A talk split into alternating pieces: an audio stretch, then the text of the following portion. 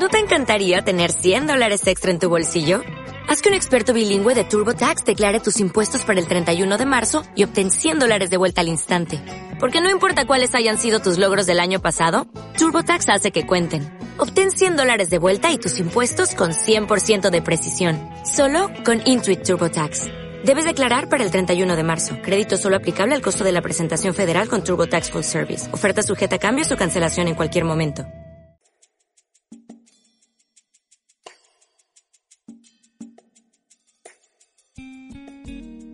Como madre de seis hijos y trabajando como empleada doméstica, le había costado mucho criarlos. Su esposo era albañil y ambos trabajaron duro para sacar adelante la familia. Un día Celia comenzaba un nuevo día de trabajo y su llanto era desconsolador. Su patrón no pudo impedir preguntarle qué le había pasado. Ella solo conseguía repetir mi hija, mi hija. Él se imaginó lo peor, le alcanzó un vaso con agua y le pidió que se tranquilice.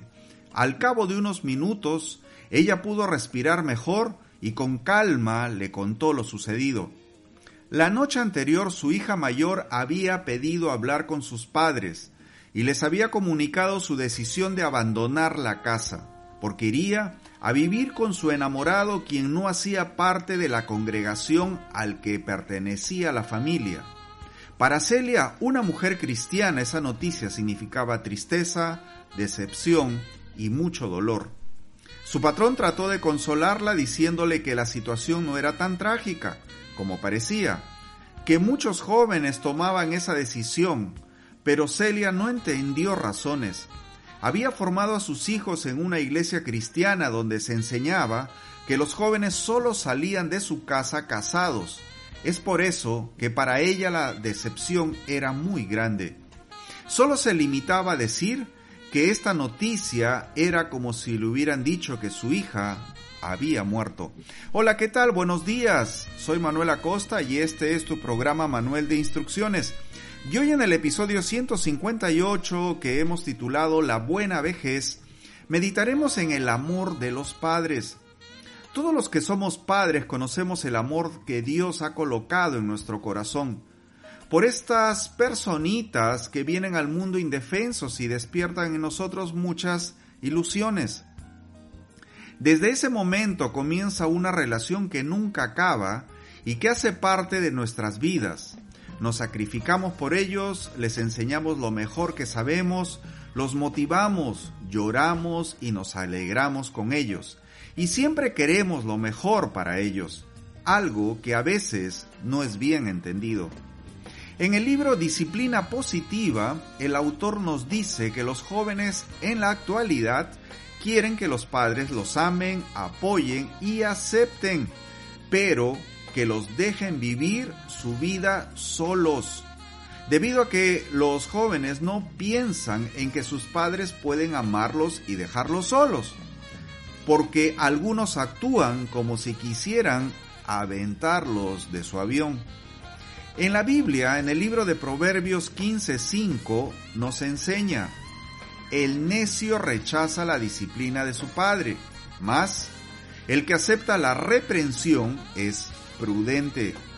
En este pasaje la Biblia nos dice que los padres deben disciplinar a sus hijos y que el joven que lo rechaza es un necio tomando en cuenta que esto es una señal de amor como forma de corrección y enseñanza para sus hijos. Además, agrega que aceptar la reprensión es un acto de prudencia.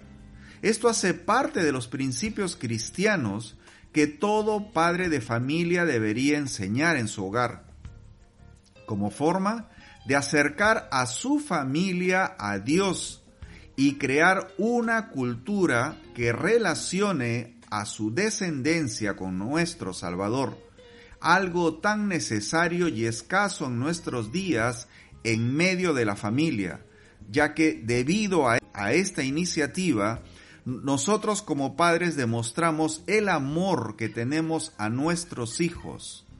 Celia no se detuvo en sus siguió criando a sus hijos bajo las enseñanzas cristianas. Pocos años después, su hija mayor regularizó su situación sentimental. Se casó. Tuvo una niña y en medio de las tormentas matrimoniales recordó lo que le habían enseñado sus padres y regresó a la iglesia. Inicialmente sola con su bebé, pero después se le sumó su esposo. Ahora la familia ha crecido. Otros hijos de Celia se casaron y tuvieron prole. Ella y su esposo peinan canas. Están jubilados y cada domingo por la mañana todos van a la iglesia y luego se reúnen en la casa de los abuelos. Comparten, ríen y enseñan a los más jóvenes a respetar y escuchar a los patriarcas de la familia, quienes ven los beneficios de haberse mantenido firmes en la enseñanza de los principios cristianos a sus hijos, gozando así de una buena vejez. Hablemos con Dios. Padre Todopoderoso, ayúdanos a nosotros como padres a tener la capacidad de criar a buenos hijos, hijos obedientes, productivos, honestos y que amen a Dios prioritariamente. Que Jesús sea la persona más importante en su hogar, en su matrimonio, en su familia. Que tengamos la sensibilidad de demostrar nuestro amor a nuestros hijos guiándolos por el camino correcto, que es el camino hacia Dios, un camino que muchas veces no es bien entendido por los jóvenes.